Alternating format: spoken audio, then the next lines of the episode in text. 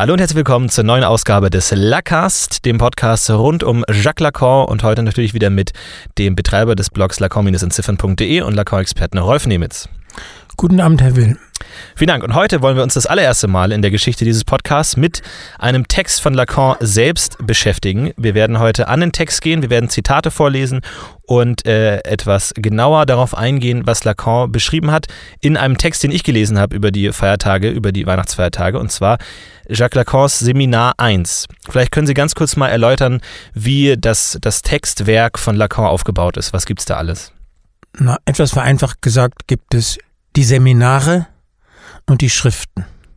Die Schriften, das sind die von Lacan selbst in Druck gegebenen Texte, Aufsätze, und die sind im Jahre 1966 versammelt worden unter einem Titel, und der ist im Französischen Écrit, im Deutschen Schriften. Dann gibt es einen Nachtrag zu den Schriften spätere, nach 1966 erschienene Aufsätze von Lacan, veröffentlichte Aufsätze von Lacan, und die heißen Autres écrits, andere Schriften. Das sind die Aufsätze, écrits und autres écrits, Schriften und andere Schriften. Und äh, dann gibt es außerdem die Seminare. Die Seminare, das sind Transkriptionen, also Absch Mitschriften, Transkriptionen, wörtliche Mitschriften dessen, was Lacan in seinen Seminaren vorgetragen hat. Die heißen Seminare, aber es sind Vorlesungen, bei denen ab und zu auch die Zuhörer zu Wort kommen, aber überwiegend Vorlesungen. Und eine solche Vorlesung dauert immer in Frankreich ein Jahr, es gibt ein Studienjahr, so dass also ein Jahr von Lacan im Herbst anfängt und im Sommer aufhört. Und von diesen Seminaren gibt es 25 Stück. Und von denen ist ungefähr die Hälfte offiziell veröffentlicht worden. Das heißt, durch denjenigen, der die Rechte hat, diese Seminare äh, zu veröffentlichen. Aber die andere Hälfte findet man auch, nämlich im Internet. Da stehen die Seminare auf Französisch transkribiert an verschiedenen Stellen, die man findet. Zum Beispiel auf meiner Website äh, Lacan entziffern. Mhm. Und ich habe Sie mal gefragt, was Sie mir empfehlen wär, würden als äh, Einstieg, als ersten Lacan-Text, den man lesen sollte. Und Sie haben mir Seminar 1 empfohlen was man als Einsteiger noch relativ gut lesen kann. Ja. Genau. Und den habe ich gelesen und ähm, es ist tatsächlich recht interessant zu lesen, weil es ist eine Vorlesung, die auch etwas dynamisch ist, wo auch andere zu Wort kommen, ihre, äh, ihre Interpretationen vorstellen. Im Allgemeinen geht es, ich weiß nicht, ob das immer in den Seminaren so ist, aber in Seminar 1 zumindest um die, den Kommentar oder die Interpretation von den Texten Sigmund Freuds. Darauf wird sich oft bezogen. Das ist nicht immer so, das ist ungefähr in den ersten 10, 11 Seminaren so und dann tritt der Kommentar von Freud-Texten zurück. Also hier ist es auf jeden Fall so, und da bietet sich es natürlich auch an, die Freud-Texte gelesen zu haben. Eine Sache ist mir aufgefallen in dem Seminar, das ich sehr interessant fand, und zwar ist das ein äh, optisches Spiegelmodell, das Lacan vorstellt. Und auf das wollen wir heute eingehen, darum soll es heute gehen. Ähm, es ist ein optisches Modell, also denkbar ungeeignet für einen Podcast. Wir werden versuchen, es so gut es geht zu illustrieren, was damit gemeint ist, aber hier die Empfehlung an alle, schaut auf lacast.de vorbei, da könnt ihr euch ein Diagramm dieses äh, optischen Modells anschauen, was damit gemeint ist und wie das alles beschriftet wurde und wie Lacan das Ganze interpretiert. Es geht um einen, ich sage mal, einen optischen Trick, den Lacan hier präsentiert.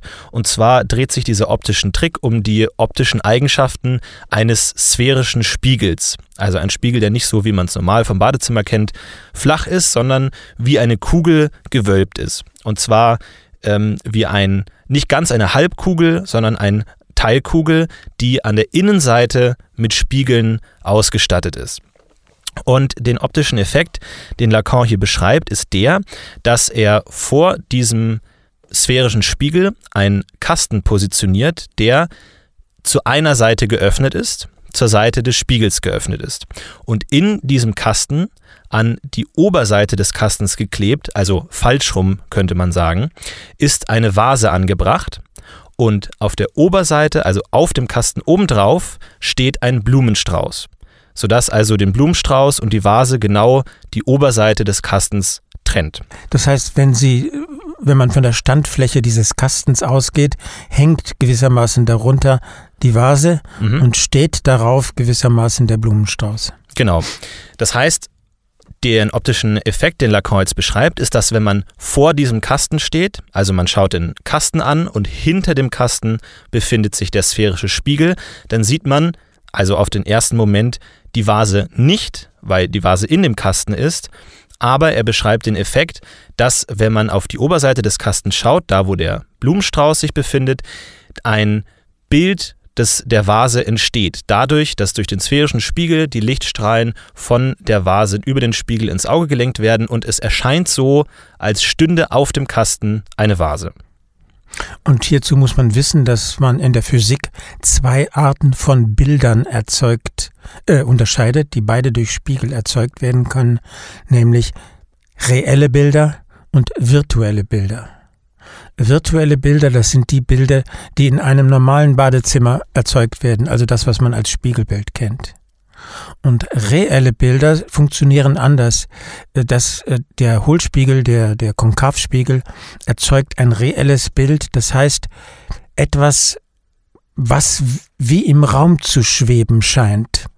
Ja, ich hatte auch ein bisschen Probleme damit zu verstehen, was das genau bedeutet, weil ähm, ein, von einem reellen Bild habe ich jetzt erstmal ein, ein sozusagen ein ausgedrucktes Foto mir vorgestellt. Ähm, aber das reelle Bild, das hier für eine Vase erzeugt wird, ist ja in der Hinsicht nicht real, weil da die Vase ja nicht ist, aber ich habe es mir so erklärt, dass es real, reell ist dadurch, dass es sich wie ein echtes Objekt verhält. Man kann zum Beispiel auch einen Schritt nach links gehen und einen Schritt nach rechts gehen und die Illusion bleibt trotzdem aufrecht. Wohingegen, wenn man vor einem Spiegel im Badezimmer steht und man geht nach links, dann verändert sich das Bild und man merkt sofort, das ist ein Spiegelbild. Das ist in der Form nicht reell. Wohingegen die Vase die Illusion aufrechterhält, selbst wenn man sich drumherum bewegt. Von einem reellen Bild gehen die Strahlen auf eine ganz spezielle Weise aus. So viel habe ich verstanden. Genau, also dieses erste Bild könnt ihr euch auf jeden Fall auf der Webseite anschauen. Es gibt auch eine, einige Videos, die gedreht wurden, wo man sich das angucken kann, diesen, diese Illusion, diesen Effekt. Aber Jacques Lacan überträgt das Ganze natürlich auf seine psychoanalytische Theorie und interpretiert das Ganze, diesen Effekt, dass um diesen echten Blumenstrauß dieses reelle Bild der Vase entsteht, obwohl die Vase eigentlich an einem anderen Ort ist. Da möchte ich ein Zitat anbringen, das uns vielleicht da hineinbringt. Und das lautet: Auf welcher Seite sind Sie? Ich bin jetzt in meiner Ausgabe auf der Seite 104 mhm. oben. Es und da lautet das. Es gibt nur eine deutsche Ausgabe, deswegen werden alle das finden. Wunderbar. Gut, das ist doch schon mal schön. Das Zitat lautet: Wenn es Begriffe gibt, die in der vordersten Linie sämtliche analytischer Konzeptionen des ersten Stadiums des, der Ich-Bildung gestellt werden, so ist es die von Behälter und Inhalt. Lacan spricht hier also über die Ich-Bildung und bezieht das auf die Begriffe Behälter und Inhalt. Ich lese noch einmal vor. Wenn es Begriffe gibt, die in der vordersten Linie sämtliche analytischen Konzeptionen des ersten Stadiums der Ich-Bildung gestellt werden, so sind es die von Behälter und Inhalt. Warum sind diese Begriffe Behälter und Inhalt so wichtig im Verständnis des Ich? Na, er kommentiert hier Freud und Freud beschreibt die Entstehung des Ichs oder Subjektes, soll jetzt noch gar nicht unterschieden werden, dadurch, dass etwas ausgeschlossen wird. Etwas bleibt drin und etwas wird ausgeschlossen. Das heißt, es gibt ein, eine Unterscheidung zwischen dem, was drinnen ist und dem, was draußen ist. Und insofern geht es um den Unterschied zwischen Behälter und Inhalt. Der Inhalt ist das, was drinnen ist, im Unterschied zu dem, was draußen ist. Drinnen und draußen woraus? Tja, das aus dem Ich. Also das Ich ist das, was innen ist und alles andere ist draußen? Ja, oder das Ich ist der Behälter. Und was ist dann drin? Mit Lacan kann man sagen, Bilder und sprachliche Elemente. Und jetzt auf das Spiegelmodell übertragen. Wir haben diese Vase, die entsteht durch diesen optischen Effekt und den Blumenstrauß umschließt. Wir haben ja auch einen Behälterinhalt, eine Dynamik. Wie ist das auf, auf die Ich-Bildung zu übertragen? Was hat das damit zu tun? Na, man muss die Analogie herstellen noch für die Blumen. Was entspricht den Blumen? Den Blumen entsprechen, sagt er, Bedürfnisse, Triebe, Begierden. Also sozusagen das Antriebssystem. Das ist die Zuordnung. Die Blumen entsprechen dem Antriebssystem. Die nächste Annahme ist, dieses Antriebssystem ist chaotisch, hat keine Einheit. Und er stellt sich dann die Frage, wie die Einheitlichkeit zustande kommt. Und die Antwort ist dadurch, dass ein Bild darauf projiziert wird, nämlich das Körperbild, das Spiegelbild des Körpers. Und das entspricht der Vase, dem Bild der Vase. Das heißt, es auf den Menschen übertragen, ich sehe da eine starke Ähnlichkeit zu dem Spiegelstadium. Das ist die Theorie des Spiegelstadiums durch ein, eine Grafik verdeutlicht. Mhm. Im Spiegelstadium geht es darum, dass heterogene, auseinanderlaufende Antriebe, das wären die, die Blumen, dass die illusionär vereinheitlicht werden durch den Anblick des eigenen Körperbildes für das Kind. Und das wäre im Modell vom umge von der umgekehrten Blumenvase das Bild der umgekehrten Vase. Genau, beim Spiegelmodell hatten wir es ja so, dass es entwicklungspsychologisch gesprochen sozusagen vor diesem Moment, dass das Kind sich im Spiegel erblickt, hat es einen, diese chaotischen Triebe in sich, die zerstückelt sind und in alle Richtungen streben sozusagen, aber mit dem Blick in den Spiegel erhält es ein Bild, das all diese chaotischen Triebe und Strömungen bündelt und verstehbar macht und das Kind sagt, ah, das bin ich, jetzt verstehe ich's, jetzt ergibt es alles einen Sinn, das bin alles ich und packt dann all diese chaotischen Empfindungen und Triebe in den Behälter des Ich. Als Analogie für die Blumen verwendet er noch die mit Motorik und in den Aufsätzen zum Spiegelstadium ist es vor allem die Motorik, die noch chaotisch ist, weil bei kleinen Kindern das Nervensystem noch nicht zentralisiert ist, das strebt noch auseinander, das ist die Annahme dort. Und das in die Lacan, um ganz streng zu sein, die Lacanische Idee ist nicht, dass der Säugling sich sagt, das bin ich, sondern dass er sich in gewisser Weise, unvorsichtig formuliert, sagt, das werde ich sein. Mhm. Dieses Bild liefert dem ganz kleinen Kind eine Vorahnung dessen, was es heißt, ein vereinheitlichtes Wesen zu sein. Mhm. Wir hören uns mal an, wie das hier im Text von Lacan ausgedrückt wird, auf der Seite 105 oben. Da schreibt er, der bloße Anblick der vollständigen Form des menschlichen Körpers verschafft dem Subjekt eine imaginäre Beherrschung seines Körpers, die gegenüber der realen Beherrschung verfrüht ist. Der bloße Anblick der vollständigen Form des menschlichen Körpers verschafft dem Subjekt eine imaginäre Beherrschung seines Körpers, die gegenüber der realen Beherrschung verfrüht ist. Das ist ja genau das, was Sie gerade gesagt haben. Das heißt, noch bevor das Kind sich motorisch unter der Kontrolle hat, erfährt es im Spiegel die Illusion einer Meisterschaft über dessen Körper wir, ich, ich habe ja auch schon an, mir angestrichen, dass wir hier schon das Begriffspaar imaginär und real schon haben. Also wir haben einmal eine imaginäre Beherrschung und dann eine reale Beherrschung, die eigentlich erst später kommt. Äh, wie nah kann man das schon an die Begriffe von Lacan bringen, imaginäres und reales? Den Begriff imaginär kann man schon ganz an den späteren Begriff des Imaginären heranrücken. Es meint also die durch den Anblick des Körpers hergestellte Einheitsillusion. Diese Vorstellung wird Lacan bis zum Schluss festhalten. Real wird hier in mehreren Bedeutungen verwendet. Als, als Kern, das, was dem späteren ausgearbeiteten Begriff des Realen am meisten entspricht, ist, ist, dass es um Triebe geht. Aber auf jeden Fall ist es etwas, was sich dem Bild entzieht etwas, was im Bild nicht dargestellt wird.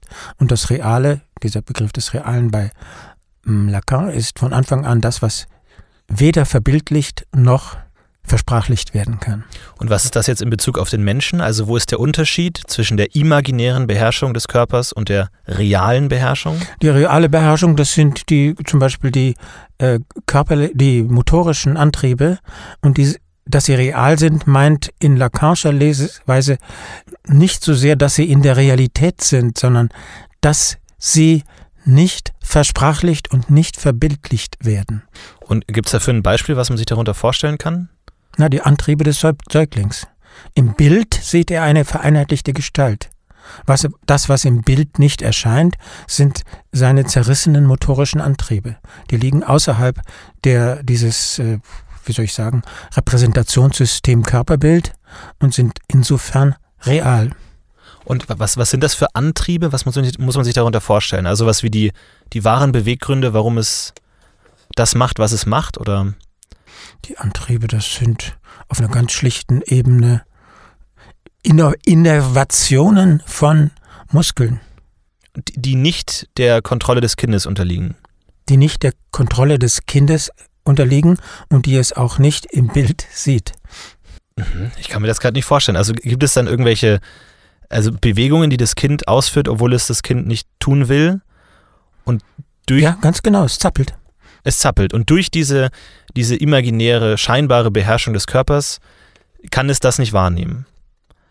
Als, oder, oder es nimmt es fälschlicherweise als unter seiner eigenen Kontrolle wahr. Mhm. Obwohl es das nicht ist. Mhm. Und ich nehme an, dass in der weiteren Ausführung man dann auch da die, das Konzept des Unbewussten darunter stellen kann, dass das auch Teil dieser Antriebe oder Motivationen sind, die man nicht sehen kann, aber die trotzdem einen beherrschen. Nein, ganz und gar nicht. Äh, das Unbewusste wäre ein Sprachsystem. Und dem Unbewussten entgeht auch etwas. Das Unbewusste ist ein System von Signifikanten, von sprachlichen Elementen, von Sätzen, von Wörtern oder von anderen Gebilden, die sprachähnlich funktionieren. Und das Unbewusste dreht sich um etwas, was nicht symbolisiert werden kann. Und das ist das Reale. Aber jetzt mal auf den aktuellen erwachsenen Menschen übertragen. Wo kann man da diese Unterscheidung zwischen imaginärer Beherrschung und realer Beherrschung geben? Löst sich die auf oder bleibt die für immer bestehen? Wenn man jetzt nicht solche Zuckungen hat oder Zappelungen. Naja, man muss hier einen weiteren, einen, einen Argumentationsschritt von Lacan hinzufügen. Ähm, die erste Form der Spiegelstruktur ist also für ihn die imaginäre Vereinheitlichung durch das Körperbild und in einer zweiten Phase ein paar Jahre später beim weiß nicht mehr zwei drei vierjährigen ich habe es vergessen äh, wird dann das andere Kind das ungefähr so alt ist wie er selbst zum Spiegelbild in ihm spiegelt es sich in ihm erblickt es seine Einheit und die typische Form, in wie er sich auf dieses seinen Mitmenschen, seinen, auf seinesgleichen bezieht. Der Ausdruck ist sehr schön im Deutschen, seinesgleichen. Im Französischen le semblable, der ihm ähnliche. Äh, die typische Form, wie es sich auf seinesgleichen bezieht, ist die Rivalität. Wer äh, Kinder hat und mit denen am Sandkastenrand gesessen hat, äh, auf einem öffentlichen Spielplatz, der hat das gut beobachten können, äh, der Kampf um die Spielsachen. Das heißt, irgendein Kind greift zu einer Schaufel und das eigene Kind muss dann unbedingt diese Schaufel haben und umgekehrt, weil es sich in diesem anderen spiegelt. Das ist meins, das bin ich.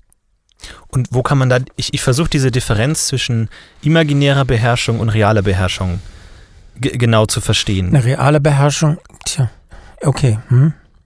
Ja, genau. Was ist damit gemeint, reale Beherrschung? Weil ich, dass sie das äh, jetzt auf der Ebene der körperlichen Bewegung bezogen auf den Säugling, dass sie die Bewegung vollziehen können mit ihrem Körper, die sie vollziehen wollen. Mhm.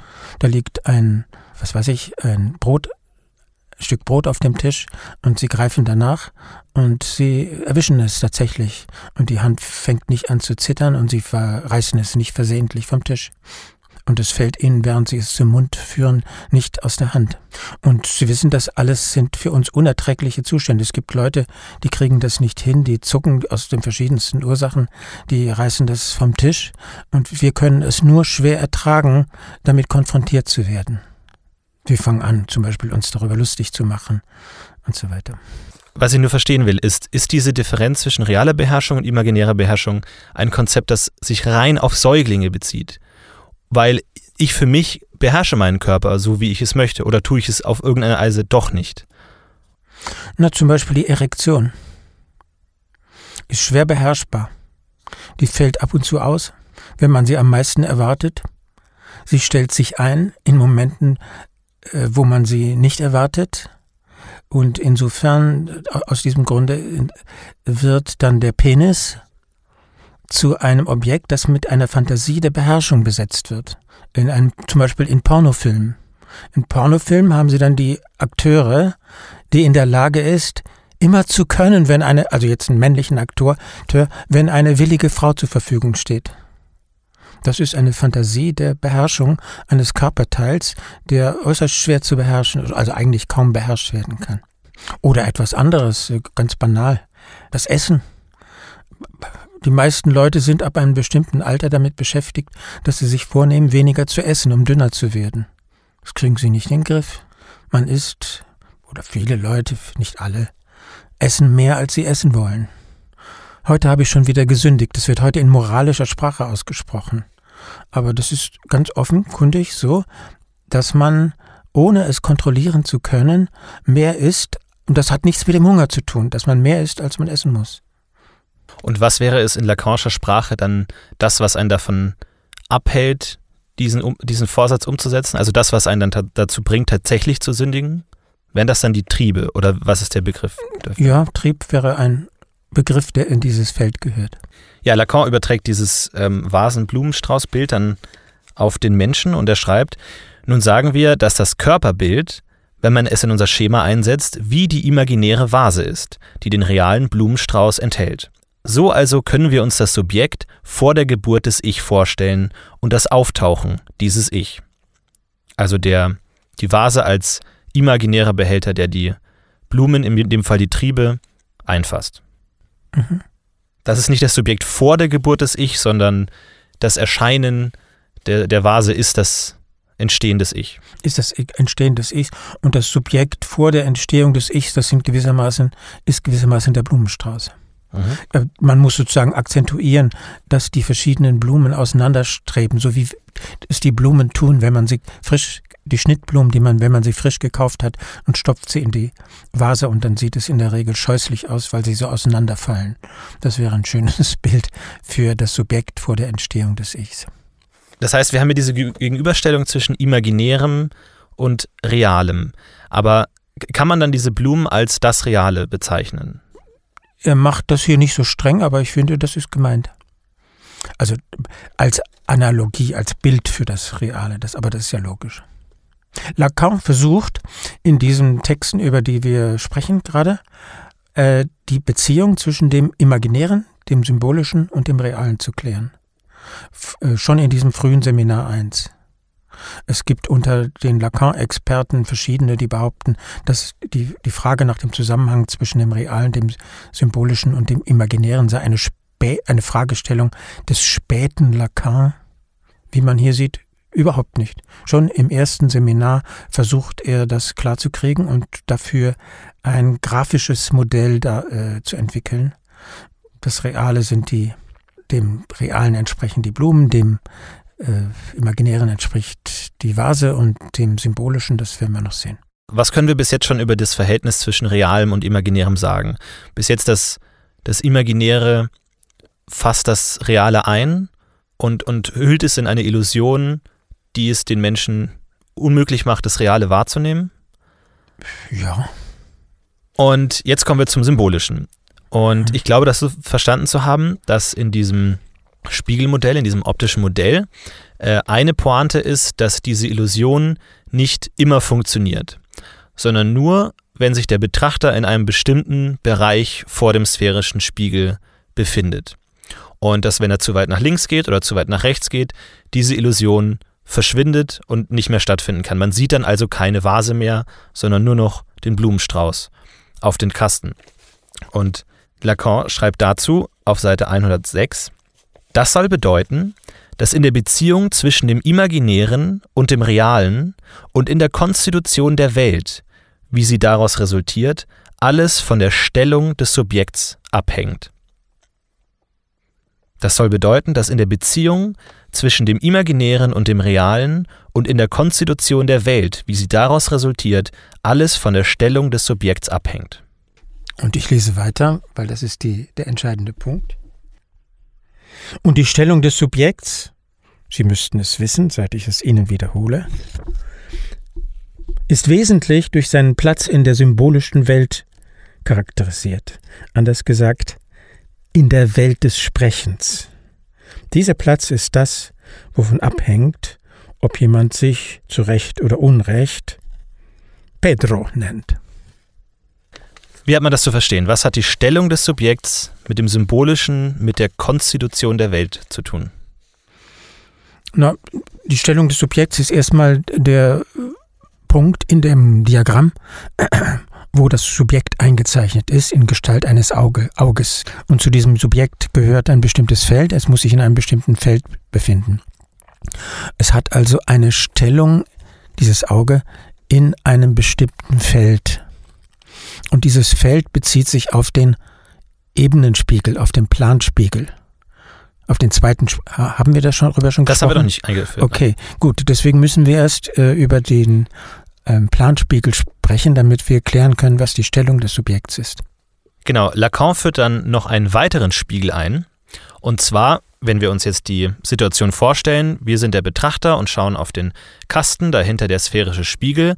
Und jetzt drehen wir uns um, weisen dem sphärischen Spiegel also den Rücken zu. Und jetzt führt Lacan einen weiteren Planspiegel, also einen normalen Badezimmerspiegel, vor uns ein, in dem wir jetzt das sehen, was wir davor direkt gesehen haben. Also ein Spiegel, in dem wir jetzt auch wieder den Blumenstrauß und die Vase sehen, denn die Illusion bleibt erhalten, nur jetzt eben als virtuelles Bild an einer Stelle, wo es gar nicht ist, nämlich wir sehen es scheinbar hinter dem Planspiegel, aber eigentlich ist es hinter uns. Das heißt, das, was vorhin ein reelles Bild war, ist jetzt ein virtuelles Bild, ein Spiegelbild. Ein Spiegelbild im normalen Sinne. Das heißt, verwirrenderweise steht in diesem Modell also der ebene Spiegel nicht für das Imaginäre, sondern für die Sprache, für das Symbolische. Das ist ein Hauptproblem beim Verständnis dieses Diagramms. Die Idee ist die, dass der Bezug zum Imaginären, zum Bild der Vase und zum Realen, zum Blumenstrauß, durch die Sprache vermittelt ist. So wie das Bild der Blumenvase durch den Planspiegel vermittelt ist. Das Subjekt, das kleine Auge, das man in dem Schema sieht, sieht alles letztlich durch den Badezimmerspiegel, durch den Ebenenspiegel vermittelt, also letztlich alles durch die Sprache hindurch. Lacan ist hier also dabei, indem er diesen Ebenenspiegel einführt, sein altes Modell des Spiegelstadiums zu erweitern um die Funktion der Sprache und verwendet dann als Metapher für die Sprache verwirrenderweise ein Spiegel. Und er redet jetzt von der Stellung des Subjekts in der Sprache, die es ermöglicht, die, Moment, wie hat das? Die Konstitution der Welt hängt von der Stellung des Subjekts ab. Was ja. hat man sich darunter vorzustellen? Das ist eine absolut grundlegende Unterscheidung für Lacan, ähm, die zwischen dem Subjekt und der Sprache. Lacan wird häufig vorgeworfen, dass er alles auf Sprache reduziert, weil keineswegs. Es, erstens gibt es außerdem noch das Reale und das Symbolische. Und zweitens ist das Subjekt in Lacanischer Perspektive zwar durch die Sprache determiniert, aber es fällt nicht damit zusammen. Es ist etwas anderes als die Sprache. Und das drückt er hier an dieser Stelle noch so aus, ähm, dass er sagt, es hat eine Position, eine Stellung im Verhältnis zur Sprache. Das Subjekt ist etwas, was nicht Sprache ist, aber das durch Sprache determiniert ist. So könnte man übersetzen äh, Stellung im Feld der Sprache. Und wir haben jetzt ein, ein kleines Beispiel, hat er, hat er genannt. Er schreibt, dieser Platz ist das, woran abhängt, ob jemand sich zu Recht oder Unrecht Petro nennt. Also das ist ein Beispiel für eine gelungene Position in der, in der Sprache, in der diese Funktion mit dem Imaginären und dem Realen funktioniert. Dann kann man sich Petro nennen. Ein Beispiel für eine gelungene oder misslungene Position in der Sprache, ob jemand sich zu Recht oder zu Unrecht Petro nennt. Das heißt, eine der, ein sprachlicher Vorgang ist die Benennung, wie ich mich benenne mit einem Eigennamen.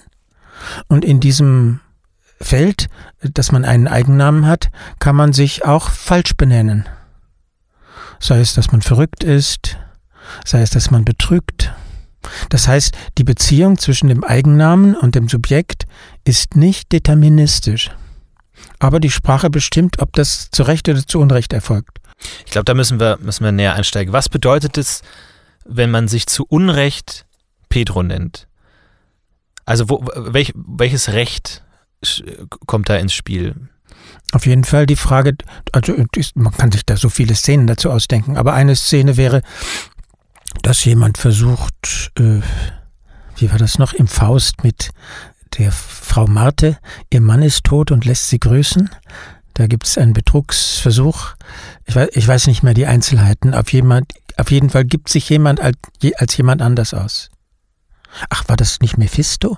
Ach, natürlich, Mephisto gab sich aus als der äh, Freund ihres gestorbenen Mannes, um äh, da an Gretchen ranzukommen. Also es ist ein Betrugsversuch. Und wenn es ein Betrugsversuch ist, er nennt sich also Pedro, nehmen wir mal an, der Freund des, des Mannes hieß Pedro, er nennt sich Pedro und damit stellt er eine Wahrheitsbehauptung auf. Aber mit dieser Wahrheitsbehauptung lügt er. Und wenn wir im Feld der Sprache sind, dann sind wir über kurz oder lang, also über kurz, nicht über lang, sind wir über kurz im Bereich von Wahrheit und Lüge. Ich habe das jetzt eher als Metapher verstanden mit diesem, man nennt sich selbst Petro, weil ich, ich gehe nicht davon aus, dass Lacan eine Situation hat, in der ein Hochstapler so tut, als wäre jemand anders, sondern dass jemand auch seinen eigenen Namen zu Unrecht benutzt. Also das heißt, dass er mit seinem eigenen Ich nicht ganz äh, auf der Spur ist oder dass er sein Ich-Gefühl nicht ganz unter Kontrolle hat oder auf irgendeine Art paranoid oder schizophren ist und, und es da eine Störung gibt. Ist, ist das nicht damit gemeint? Warum nicht? Das sind ja Signifikanten. Signifikanten haben viele Bedeutungen und ich liebe die super einfachen Bedeutungen. Deswegen mein Beispiel. Mhm. Und Sie suchen sehr schnell das Komplizierte, deswegen Ihr Beispiel. Kann man so und so deuten. Es, es gibt ja keine weiteren Hinweise, wie er das auffasst. Das heißt, jemand, wir haben ja auch in dem ähm, optischen Modell, in dem Diagramm, auch diesen Bereich eingezeichnet in dem diese Illusion funktioniert, in dem das Auge, also in dem Fall das Subjekt, sich befinden muss, damit diese Illusion funktioniert.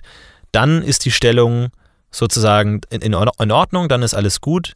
Dann nennt man sich zu Recht Petro, jetzt um bei diesem Beispiel mhm. zu bleiben. Und wenn man sich zu weit nach links begibt und irgendwann nicht mehr in dem Bereich ist und die Illusion nicht mehr funktioniert, dann nennt man sich zu Unrecht Petro. Dann versagt das die symbolische Vermittlung und dann ist man verloren. Ja, das wäre eine Deutung. Ich würde es noch anders deuten, nämlich nur wenn man sich in diesem Feld bewegt, gibt es die Möglichkeit, sich zu Unrecht Pedro zu nennen. Ich beharre deswegen darauf, weil ich weiß, sozusagen vor einem bestimmten Hintergrund, weil ich weiß, dass Lacan die Sprache immer mit der Wahrheit und die Wahrheit immer mit der Lüge zusammenbringt. Und deswegen denke ich mir eine Deutung dieses Satzes im Geiste von Lacan aus, dass hier gelogen wird. Das heißt, sowohl die Lüge als auch die Wahrheit befindet sich innerhalb dieses Bereichs. Aber wie sieht denn dann ein Subjekt aus, das außerhalb dieses Bereichs steht? Ja, vielleicht ein Psychotiker.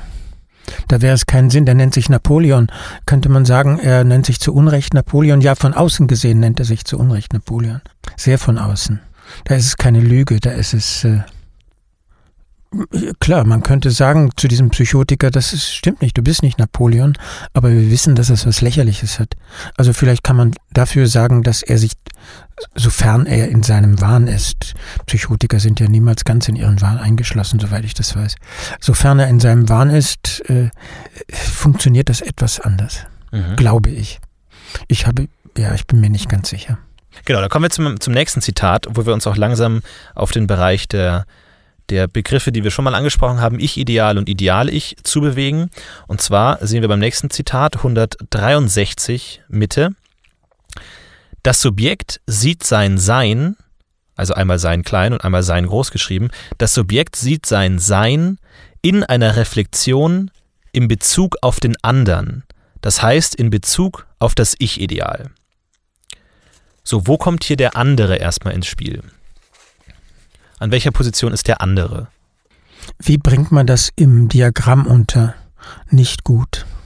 Aber wenn man es will, ist der andere die im Planspiegel gespiegelte Vase. Also das im Planspiegel gespiegelte reelle Bild der Vase.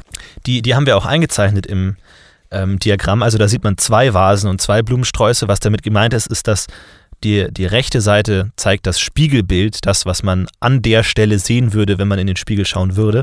Und der Unterschied zwischen diesen beiden Bildern ist ja, dass wir einmal auf der rechten Seite den Blumenstrauß in der Vase haben und auf der linken Seite sehen wir, wie die tatsächliche Anordnung ist, nämlich dass die Vase eigentlich unter dem Blumenstrauß ist. Was, was soll denn dieser Unterschied bedeuten, dass wir, wenn wir im Spiegel sehen, gibt es diese Unterscheidung nicht mehr? Hat, hat das einen Sinn, warum dieser Unterschied zu sehen ist? Wenn wir in den Spiegel sehen, sehen wir welche Unterscheidung nicht mehr. Naja, dann sehen wir auf dem Diagramm, sehen wir auf der linken Seite äh, Blumenstrauß und Vase getrennt und auf der rechten Seite Vase und Blumenstrauß gemeinsam. Tatsächlich sieht man als Betrachter im Spiegel schon die Vase und den Blumenstrauß zusammen, aber ich habe mich gefragt, ob es auf dem Diagramm einen Sinn hat, dass wir sozusagen auf der auf unserer Seite des Spiegels, also hinter uns stehend, ist diese Vase und der Spiegel, Vase und der Blumenstrauß getrennt. Auf der anderen Seite ist er aber zusammen. Ich kann nur sagen, wie ich das deute, das, was man im Spiegelbild sieht, also im Ebenenspiegel, im Planspiegel, das soll letztlich bedeuten, dass die einheitliche Auffassung der Beziehung von Vase und Blumen, von imaginärem und realem, letztlich durch die Sprache vermittelt ist. Unterstützt damit die Sprache in gewisser Weise die Illusion die, der, des realen Bildes der, des Sphärenspiegels? Ja, sie unterstützt es und sie ermöglicht zugleich einen Zugang dazu, diese Illusion aufzu, aufzulösen, teilweise aufzulösen. Aber im ersten Schritt wird gezeigt, ähm, in, an den Passagen, wo wir hier sind, wird gezeigt, wie diese Illusion unterstützt wird. Und Lacan schreibt, das Subjekt sieht sein Sein. Das, wie, wie muss man das verstehen? Das ist jetzt ein Übersetzungsproblem. Da steht im Französischen être. Le sujet euh, voit son être steht da wahrscheinlich. Und être hat zwei Bedeutungen. Erstens sein und zweitens Wesen. Das Subjekt sieht sein Sein, das Subjekt sieht sein Wesen. Das Subjekt sieht sich so, als wäre sein Wesen, so könnte man die Stelle vielleicht übersetzen. Könnten Sie die Passage nochmal lesen? Das Subjekt sieht sein Sein in einer Reflexion im Bezug auf den anderen. Ja, das Subjekt sieht das, was es ist, so.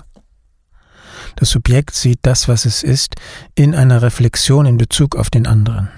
Das, oh, wir können hier aussteigen aus diesem Modell für eine, einen Moment. Stellen Sie sich ein Kind vor, das äh, nach Hause kommt und sich darüber beschwert, wie es in der Schule war. Und dann äh, ist es verzweifelt. Und was ist los mit dir? Die fragt der Vater oder die Mutter und dann sagt es, und dann sagt es, die anderen können das alle viel besser.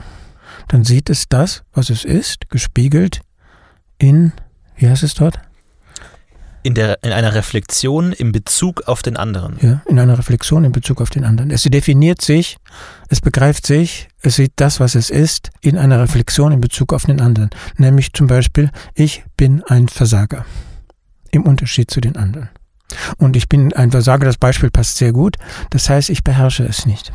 Ich habe mich jetzt von diesem Beispiel äh, treiben lassen. Ich wollte nur sagen, mhm. dass es ganz banale, alltägliche, wichtige, grundlegende Vorgänge sind, die hier schematisiert werden. Ich glaube, das passt sehr gut, das Beispiel, denn das Zitat geht weiter. In Bezug auf den anderen, das heißt in Bezug auf das Ich-Ideal. Und das Ich-Ideal haben wir schon mal kennengelernt.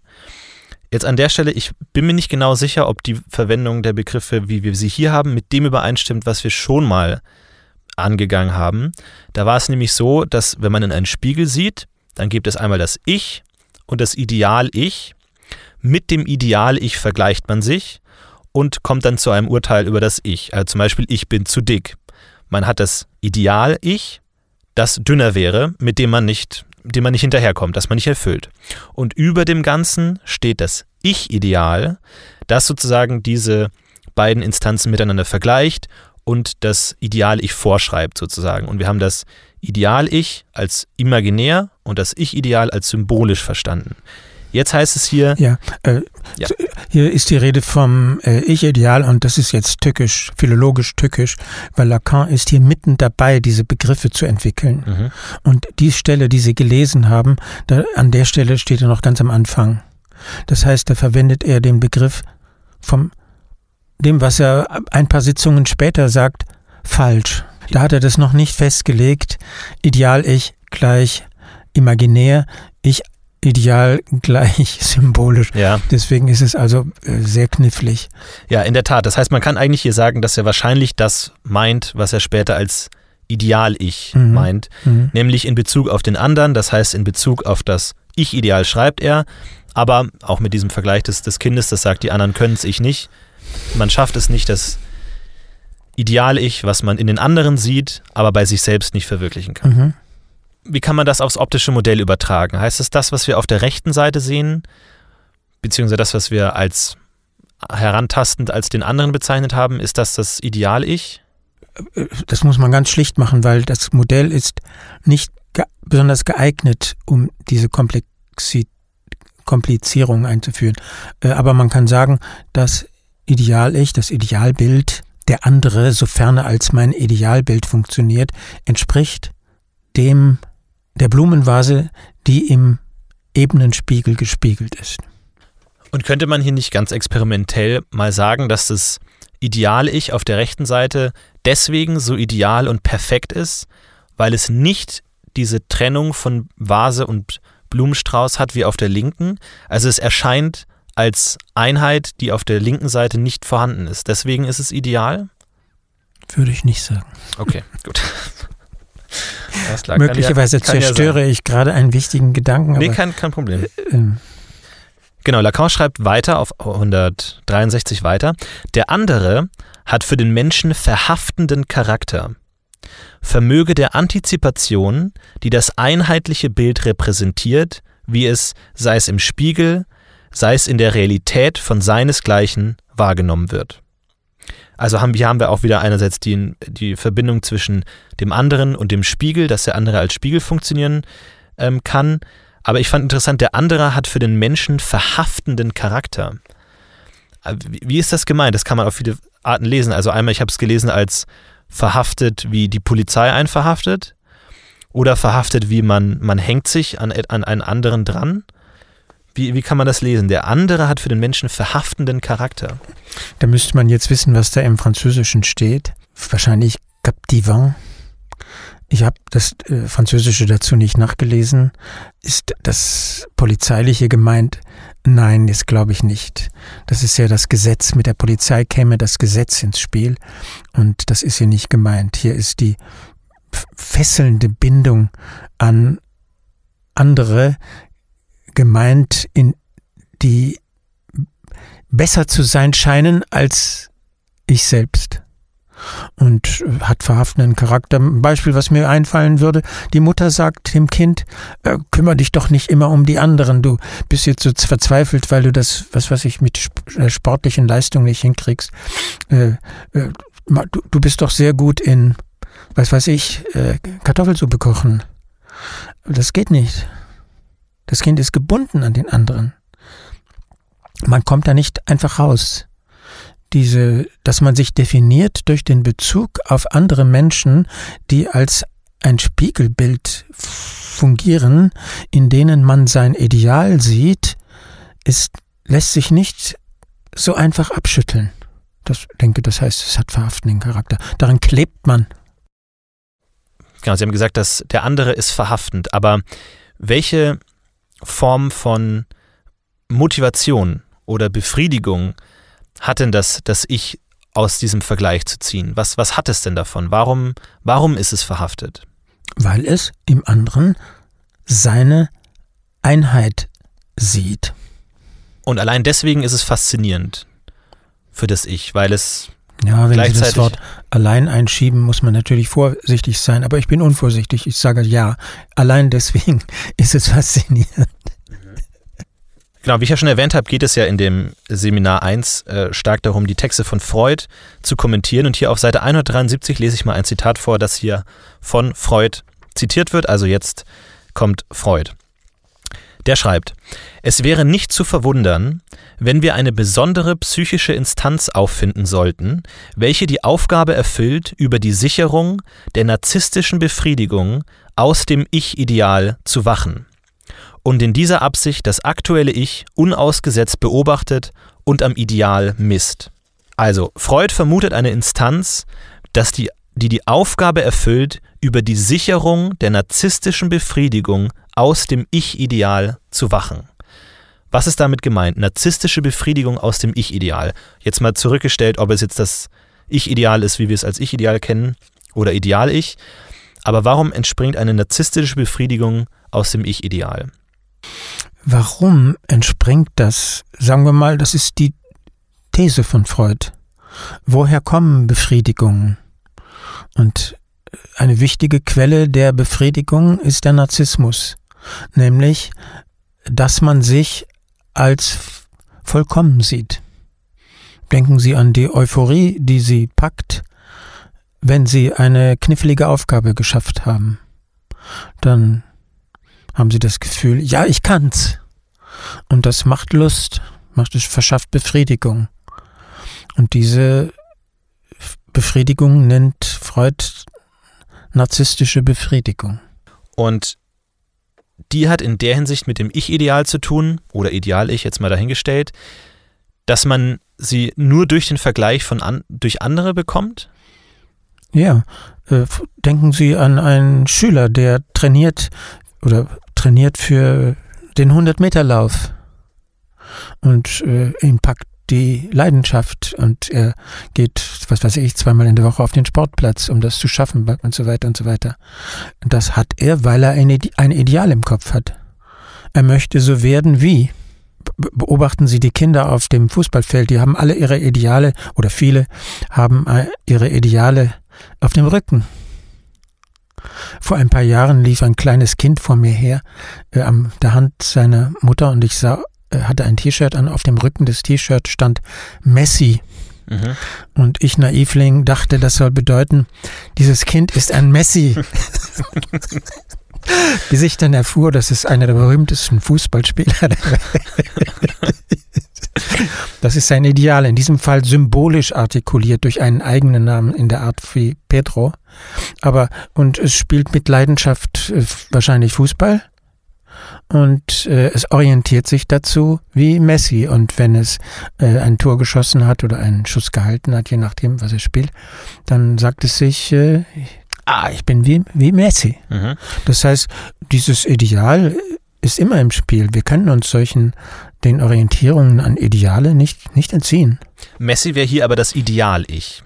Das, mit dem man sich vergleicht. Ja. Und wenn der Vergleich klappt, dann hat man Befriedigung, wenn es nicht klappt, dann Frustration. Ja, und äh, an dieser Stelle wird die, haben wir erstens das, womit man sich vergleicht, das, das Vorbild wäre jetzt ein nicht psychoanalytischer Ausdruck. Messi wäre das Vorbild oder das Ich, das Ideal-Ich oder Ich-Ideal. Und auf der anderen Seite haben wir das Ich, also das, was ich in Wirklichkeit bin. Wenn der Abstand zu groß ist, verfalle ich vielleicht in eine Depression. Aber an dieser Stelle, die Sie vorgelesen haben, ist es noch komplizierter. Da werden ja drei Instanzen ins Spiel gebracht. Mhm. Nämlich erstens das, das Ich, das, wie ich wirklich bin. Zweitens das Ideal. Und drittens eine Instanz, die den Abstand misst. Und die wird dann später Über-Ich genannt. Ist die gleichwertig mit dem Ich-Ideal? Nein. Das Über-Ich? Nein. Weil wir hatten das Über-Ich bis jetzt noch gar nicht angesprochen. Nein, aber Sie haben die Stelle vorgelesen, ja. in der eine dritte Instanz als Vergleichsinstanz genau. eingeführt wird und das heißt in der psychoanalytischen Terminologie äh, Über-Ich. Das ist zu diesem Zeitpunkt, als dieser Aufsatz geschrieben wurde, zur Einführung des Narzissmus, gibt es das noch nicht. Da ist Freud sozusagen, robbt sich an das Über-Ich ran. Das wird dann, äh, glaube ich, 1920 oder 21, also sechs oder sieben Jahre später erfunden. Gibt es denn eine Entsprechung im Lacanianischen zum Über-Ich? Ich glaube, jetzt geht es sehr weit weg von dem Text, den wir haben. Okay. Auf jeden Fall spricht Lacan nicht sehr viel über das Über-Ich, aber immer wieder. Er übernimmt den Begriff des Über-Ichs, er schafft ihn nicht ab. Er macht immer wieder Versuche, das zu reformulieren von seiner Konzeption aus. Gut, dann gehen wir mal weiter auf Seite 181 und da lautet das Zitat. Ganz kurz, es ist die symbolische Beziehung, die die Position des Subjekts als eines Sehenden definiert. So, da hatten, das hatten wir vorhin schon angesprochen. Das Subjekt wird ja auch als Auge dargestellt und es muss sich innerhalb des Symbolischen an dem korrekten Platz befestigen. So, es ist die symbolische Beziehung, die die Position des Subjekts als eines Sehenden definiert. Die symbolische Beziehung, wo, wozu? Die symbolische Beziehung meint hier die, die Position im Verhältnis zur Sprache. Die bestimmt die Position des Subjekts. Sie bestimmt die Position, das ist schon klar, ja, das, also das, was Lacan das Subjekt nennt. Die Art und Weise, wie er den Begriff des Subjekts verwendet, meint das, was durch die Sprache determiniert ist, aber nicht damit zusammenfällt. Jetzt nochmal die Formulierung war, es ist die Position. Die symbolische Beziehung, die die Position des Subjekts als eines Sehenden definiert.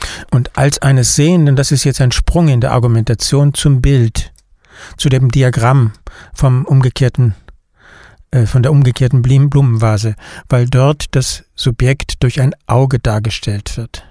Es geht hier nicht um das Sehen im wörtlichen Sinne. Das hat nichts damit zu tun. Wie, wie, muss ich mir diese symbolische Beziehung oder die Position des Subjekts vorstellen? Ich, mir, fehlen da noch ein bisschen die Koordinaten. Die Position des Subjekts, wo, worin? Was, also wie, wie kann man sich in der Sprache positionieren? Ich, ich greife wieder auf das ganz simple Beispiel mit Pedro zurück. Man kann sich in der Sprache definieren, indem man sich als Pedro versteht. Das heißt, indem man sich einem Eigennamen zuordnet. Man kann aber auch sagen, nein, Pedro bin ich nicht. Ich nenne mich anders. Viele Leute nennen sich anders. Die halten an ihrem Spitznamen fest. Pedro ist Spanisch, äh, ich bin kein Spanier. Meine verrückten Eltern, wir leben hier in Deutschland, meine verrückten Eltern haben mich Pedro genannt, bloß weil sie, äh, weiß weiß nicht, für irgendeinen Sänger schwärmten oder wie auch immer. Das heißt, da kann man sich dann umbenennen. Oder ich denke an ein Detail aus meiner Biografie, habe ich das schon mal erzählt, wie ich an den Namen Rolf komme. Meine Eltern wollten ihren Kindern ganz moderne Namen geben. Damals war Rolf offenbar modern. Okay. Und der sollte nichts zu tun haben mit der Vergangenheit. Mein Vater hasste das, dass er Wilhelm Walter Rudolf hieß. Drei Namen und dann alle solche, die auf die Großväter und Urgroßväter verwiesen. Das wollte er auf keinen Fall. Er wollte einen Neuanfang. Er begriff sich als den Gründer einer, einer neuen, eines neuen Stammes, kann man sagen. Aber er ist dem Determinismus durch die Sprache nicht entgangen. Mein Urgroßvater heißt Rudolf. Rolf ist die Kurzform von Rolf. Er hat also mir nur einen äh, modernisierten Urgroßvater oder Gro nee, Urgroßvater Namen gegeben. Ich glaube, das habe ich schon mal erzählt. Mhm. Das heißt, damit werde ich positioniert gegen den bewussten Willen vermutlich meines Vaters in dieser Ahnenreihe das haben wir auch schon oft äh, erwähnt, Lacan bezieht sich ja immer auf die sprachliche Struktur des Unbewussten. Kann man hier auch das Unbewusste irgendwie ins Spiel bringen? als wenn es heißt, es geht um die Position innerhalb der Sprache? Ja, darum geht es im Kontext letztlich, aber an diesem Beispiel ist das erstmal ausgeklammert. Aber darum geht es letztlich im Kontext. Man kann das, sagen wir, das Sprachfeld halbieren, wenn Sie so wollen, in die, die unbewusste und die bewusste äh, Seite. Und im Unbewussten treiben sich auch Namen rum. Es könnte sein, dass jedem eine Frau sich magisch angezogen fühlt von Männern, die den Vornamen Pedro heißt haben. Und dann wird man rekonstruieren, was für Vorfälle es gab mit Pedro in der Geschichte ihrer Mutter vielleicht oder wie auch immer. Der Eigenname, da haben wir es nicht nur mit dem Unbewussten zu tun, sondern auch mit den äh, mit dem Ich-Ideal, mit den symbolischen Fixpunkten, die einem bewusst sind. Auch das ist sprachlich. Also wenn der Vater seinen Sohn Messi nennt, gespannt, ob das schon mal versucht worden ist, Messi als Vorname zu geben. Und ich hätte gerne die Szene gesehen, äh, wie der Standesbeamte auf diesen Wunsch reagiert. Dann ist das Kind mit dem Ideal des Vaters konfrontiert, mit einem bewussten Ideal. Und ihm wird auch dieses Ideal dann vermittelt werden sehr schnell, sobald die Kinder verstehen, was Fußball ist. Das ist ja schon sehr früh, sodass das nicht nur etwas Unbewusstes ist. Der Name ist auch bewusst, ist auch ein bewusster Fixpunkt, ein bewusster, möglicherweise ein bewusster Orientierungspunkt. Sehe ich denn diese Unterscheidung zwischen das Subjekt befindet sich an seinem äh, an seinem symbolischen Platz, in seiner symbolischen Position.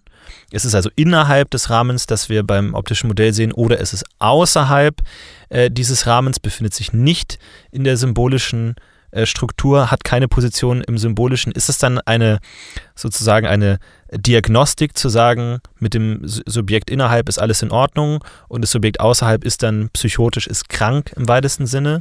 Ja, bis auf den Umstand, dass außerhalb des Bereichs der Psychose nicht alles in Ordnung ist. Außerhalb des Bereichs der Psychose sind die Perversen, jetzt der Begriff im Sinne der Psychoanalyse, und die Neurotiker. Und die, das heißt die Zwangsneurotiker, die Hysteriker, die Phobiker. Da ist also keineswegs alles in Ordnung.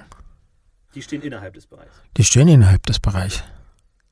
Die normalen, das sind die Leute, die eine dezente Neurose haben.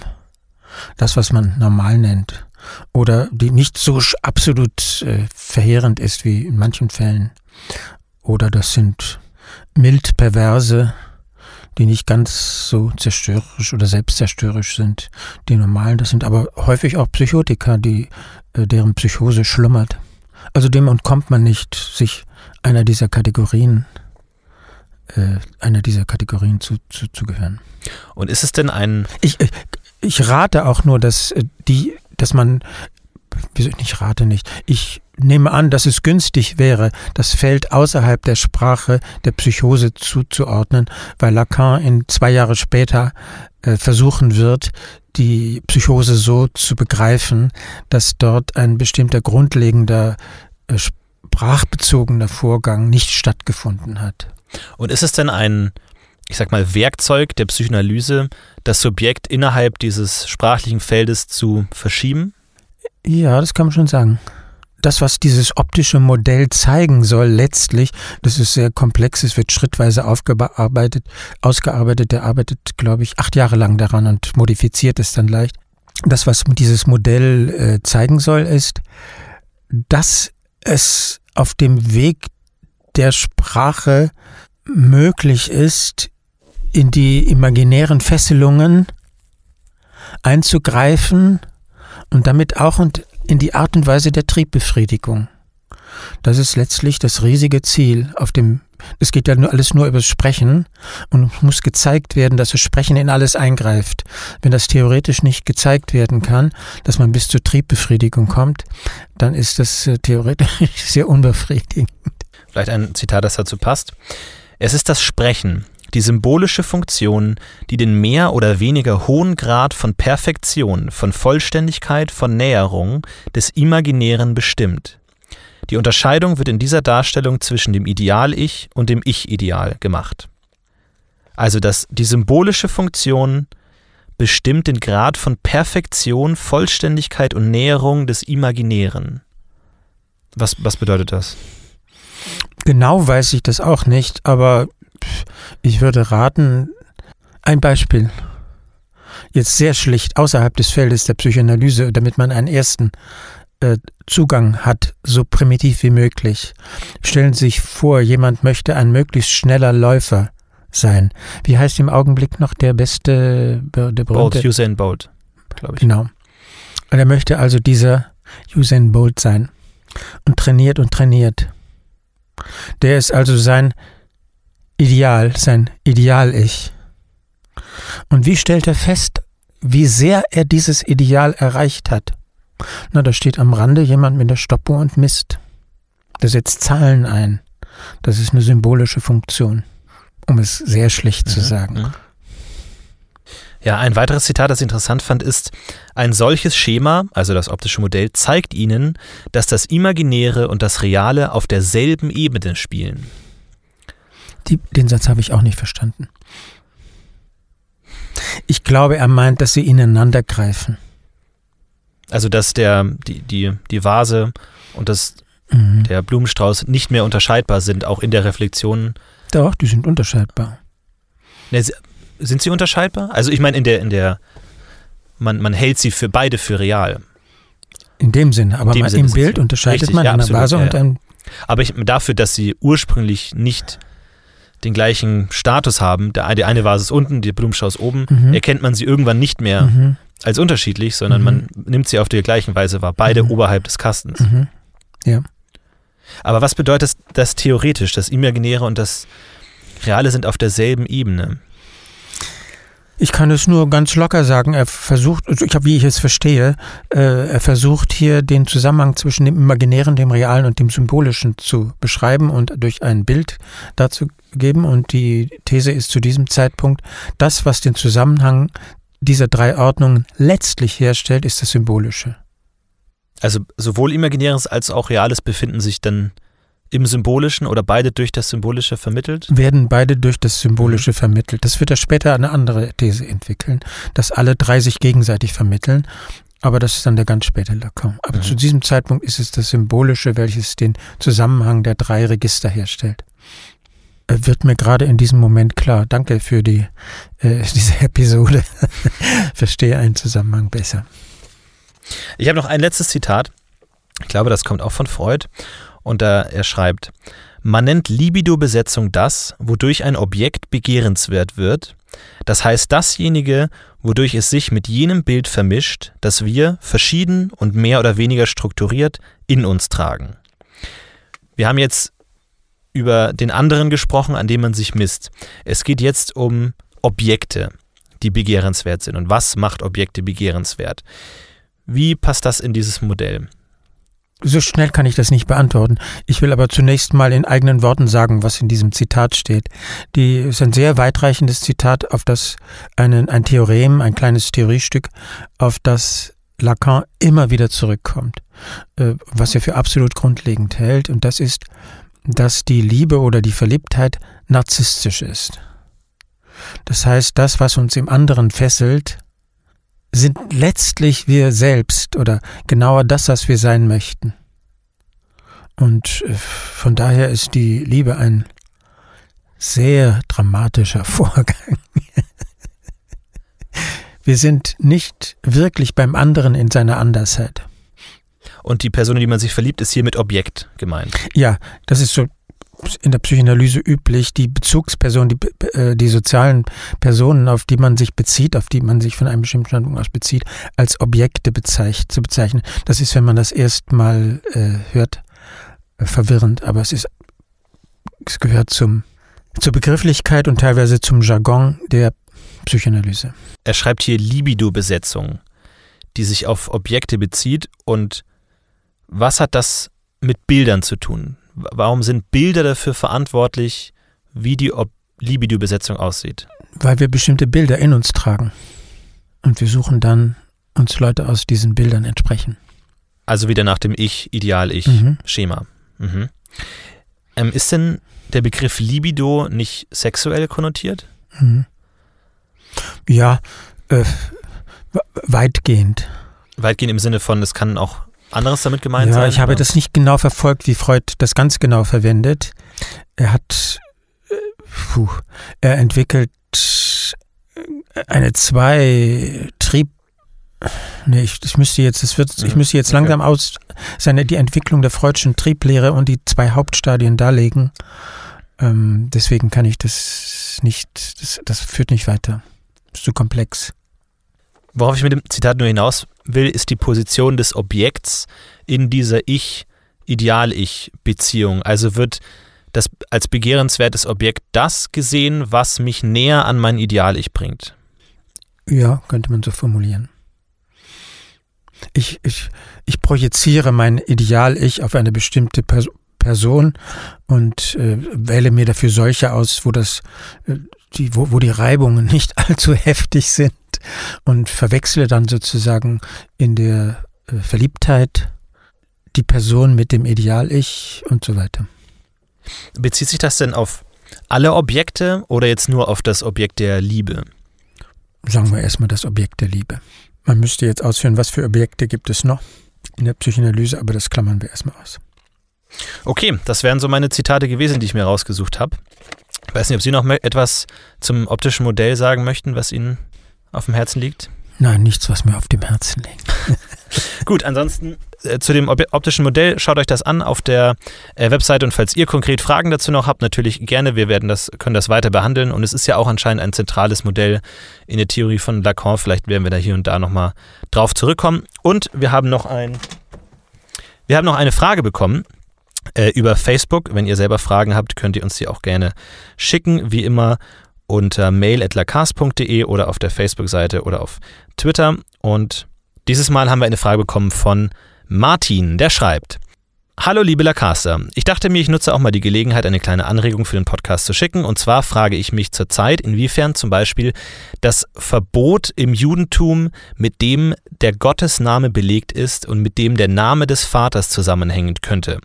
Auch spannend wären Überlegungen zu den Abbildungsverboten in islamischen und jüdischen Religionen sowie die Bilderfeindlichkeit bei Protestanten. Ja, vielen Dank Martin für diese Frage. Was sagen Sie zu diesem Impuls? Zu diesem Bereich äußert sich Lacan sehr häufig. Ähm, die, die, die, Frage, also die Frage ist die nach dem Zusammenhang zwischen Lacans Konzept Name des Vaters und verschiedenen, wie soll ich sagen, theologischen, kann man das sagen, Theologemen, kleinen theologischen Figuren, die sich auf, den Gottes, auf die Gottesnamen beziehen in den verschiedenen Religionen. Und das ist ein wichtiges Thema für Lacan. Und es kann gut sein, dass wir dazu mal eine ganze Episode machen. Ich kann dazu aber noch eine, noch einen kleinen interessant, einen kleinen Hinweis machen. Lacan hatte ein großes Seminar dazu geplant. Das war das Seminar 11, das elfte Seminar. Und von dem gibt es nur die erste Sitzung. Dieses Seminar hatte den Titel Die Namen des Vaters. Aber das wurde von ihm nach der ersten Sitzung abgebrochen, weil er aus der Gesellschaft für Psychoanalyse als Lehranalytiker rausflog, zu der er damals gehörte. Deswegen sind die äh, Überlegungen von Lacan zu diesem Thema nie vollständig ausgearbeitet worden. Gut, das war's für heute. Vielen Dank natürlich wie immer an den Betreiber des Blogs lacan-entziffern.de und Lacan-Experten Rolf Nemitz. Vielen Dank. Vielen Dank, Herr Will. Dankeschön. Bis zum nächsten Mal. Tschüss. Tschüss.